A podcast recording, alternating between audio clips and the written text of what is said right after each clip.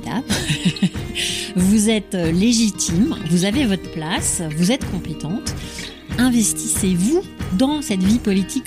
Il faut du courage pour faire de la politique, que l'on soit homme ou femme, mais je crois qu'on ne pardonne à rien nos femmes. On vient vous chercher parce que vous êtes une des pièces du puzzle qui va faire gagner. Un message qui, moi, m'a été transmis alors que j'étais jeune et que j'avais pas forcément confiance en moi. On m'a dit, Sophie, il faut y croire, toujours y croire. Quand vous doutez de vous, pincez-vous. Bonjour, je suis Laurie Théron et je vous accueille sur mon podcast Les Mariannes. Dans cette émission, que j'ai conçue pour vous aider à prendre toute votre place dans la vie publique de notre société, je reçois des femmes politiques et des activistes qui inventent le monde de demain. Pour soutenir ce podcast, notez-le 5 étoiles. Vous pouvez aussi laisser un don sur la plateforme Tipeee. Enfin, je suis évidemment présente sur les réseaux sociaux. Vous me retrouvez sous le compte Elle. Bonne écoute.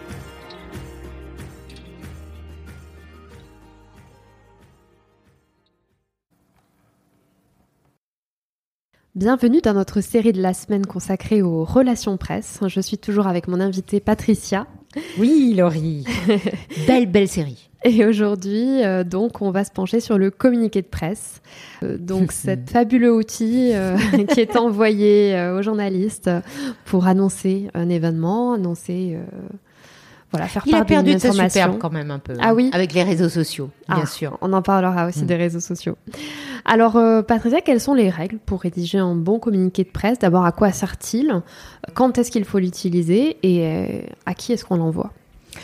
Alors, le communiqué de presse a longtemps été considéré comme l'instrument magique. On fait une annonce, on envoie la presse et paf, on va parler. de- C'est moins le cas. C'est moins le cas d'abord parce que les réseaux sociaux, l'accélération du temps médiatique, l'instantanéité, la réduction des formats, fait que bah, il est devenu un peu comme un, gros canard. euh. Donc, il est utile. Il faut, savoir l'utiliser. D'abord, qu'est-ce que c'est? C'est un bon communiqué de presse. Et on se met dans la peau du journaliste qui est débordé, qui a 10 sujets, euh, qui ne connaît pas forcément le sujet, ou au contraire qui connaît très bien le sujet. C'est quoi? C'est un titre accrocheur et qui parle. C'est un contenu qui répond aux questions fondamentales du sujet, bien sûr. C'est un verbatim, c'est-à-dire une citation de la personne qui parle pour incarner, pour sourcer. Et c'est, faut éviter les sigles, les jargons, les phrases techniques euh, qui ne veulent rien dire, et, ou voire même un communiqué qui fait deux pages. Alors après, qu'est-ce qu'on en fait? Je dirais que c'est, pas forcément parce qu'on envoie toute la presse qui va être pris. Au contraire, je pense que là encore, parce qu'on est sursaturé, parce que les journalistes en ont assez de recevoir des tas de communiqués de toutes parts, qui évidemment ils ne font plus le tri et, qui a de fortes chances de finir euh, dans le panier. Et donc, on choisit. Donc c'est un travail à qui on s'adresse. Ce message, cette annonce, parce qu'un communiqué c'est quoi? C'est une annonce, c'est, on le verra en gestion de crise, c'est un point à date qui a un caractère officiel. Et c'est parfois lors des gros événementiels, quand il y a plusieurs annonces, plusieurs interlocuteurs, pour les journalistes, c'est souvent le moyen d'avoir résumé les deux, trois points forts euh, d'un moment, d'un événementiel important. Donc, si c'est ça, alors on sait naturellement quel type de journalistes et de médias peuvent être intéressés. Je ne veux pas dire qu'on sélectionne, mais bien sûr que l'information est accessible et doit être accessible à tous. Mais on, choisit. On choisit, on prend le risque, on choisit d'adresser à la presse spécialisée parce que ça la concerne davantage. On a fait un petit encadré de chiffres qui ira très bien euh, et qui sera souhaité par, par les échos, par la tribune. Euh, donc on choisit et après, on a plus de chances d'obtenir le retour qu'on en espère. Aujourd'hui, les, les journalistes peuvent aussi trouver l'information euh, sur Internet, sur les réseaux sociaux, sur Twitter, euh, Facebook, Instagram. Aujourd'hui, les, personnalités politiques ont ces réseaux-là. Quel est le lien justement entre journalistes et réseaux sociaux? Est-ce que est-ce que c'est une source d'information pour eux d'abord? D'abord, euh, oui. Alors, pas tous. On considère que LinkedIn est un lieu, un réseau social qui est plutôt dédié au monde entrepreneurial. que Instagram est plus l'objet d'histoires, d'incarnations, d'histoires d'hommes et de femmes, et que Facebook est un réseau qui est adapté au dialogue avec les communautés locales. Alors oui, le réseau qui est celui de l'agora médiatico-politique, c'est X, c'est-à-dire l'ex-Twitter. C'est ce réseau qui fait fonction de fil d'actu, en fait. Et qui, d'ailleurs, on le voit très bien, puisque maintenant, même aux 20 heures des grandes chaînes, on découvre les scripts Tout à fait, oui. des, Mhm, des captures d'écran, des de- captures de d'écran, des comptes Twitter euh, des uns et des autres. Donc c'est devenu un outil, euh, parfois exclusif de commentaires, euh, d'expression, de dialogue, avec évidemment les risques que son, son caractère ramassé comporte.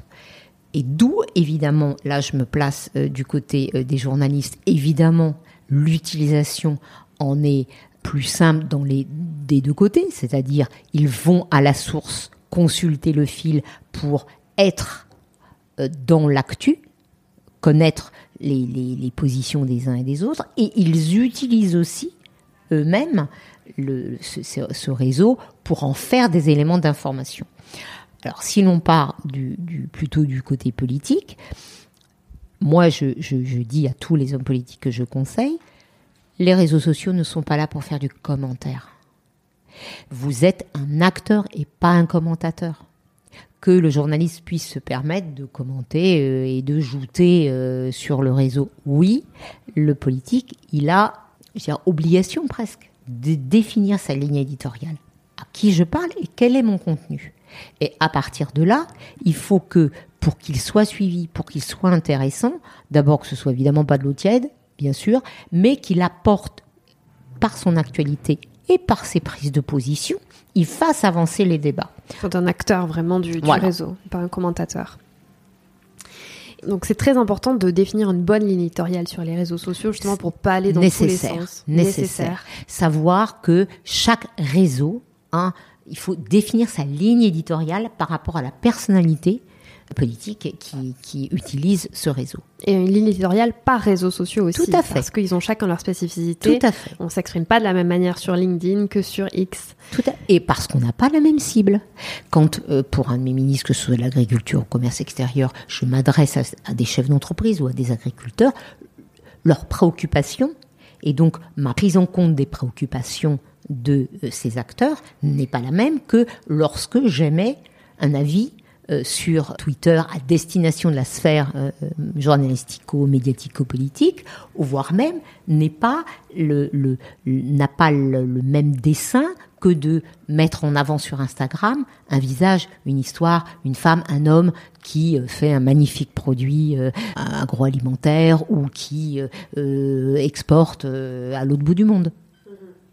Donc Ouais. c'est important. C'est important parce que c'est ce qui conditionne aussi l'augmentation du nombre de, D'abonnés. Oui, tout à fait. Est-ce qu'on peut envoyer son communiqué de presse euh, via les réseaux sociaux aux journalistes? Bien sûr, bien sûr. Il y a, un il y a canal. une- un, un usage mixte maintenant. Alors, évidemment, la règle veut que ce communiqué soit envoyé dans les bonnes, en bonne et due forme. Mais bien sûr, certains journalistes préfèrent, parce qu'ils suivent le fil, euh, détecter ce communiqué. D'où l'intérêt que cette pièce jointe soit courte, claire, accessible. On puisse même l'ouvrir sur son Tout téléphone. Alors, euh, demain, nous nous pencherons sur la communication de crise. On a vécu une, une sacrée crise avec la crise euh, de la pandémie du Covid-19 et tu nous en parleras. On va s'arrêter là pour aujourd'hui.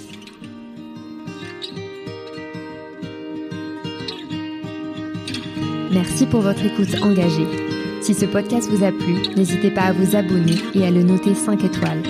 On se retrouve très vite, mais en attendant, vous pouvez rejoindre la communauté sur Instagram, Twitter ou Facebook sous le nom Elle Marianne FR. Je vous dis à bientôt.